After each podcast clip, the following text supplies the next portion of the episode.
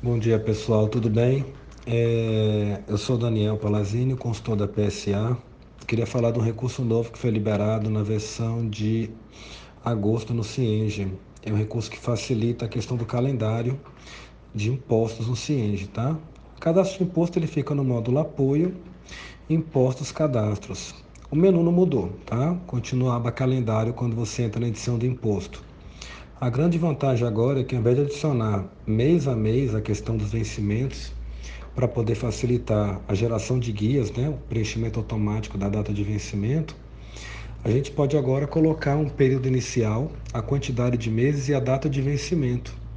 E quando você manda gerar esse calendário, ele vai criar lá as suas 12, 14, 20, quatro parcelas, quantas vocês quiserem, ao invés de adicionar uma a uma. Outra coisa bacana é que você pode replicar esse calendário de um imposto para outro e ter um recurso de importação de calendário, ou seja, você fez lá o imposto PIS e o COFINS a mesma regra de vencimento, você vai no COFINS, onde não está preenchido, vai lá na importação de calendário, preenche o imposto PIS que tem um calendário preenchido e manda importar, ele replica.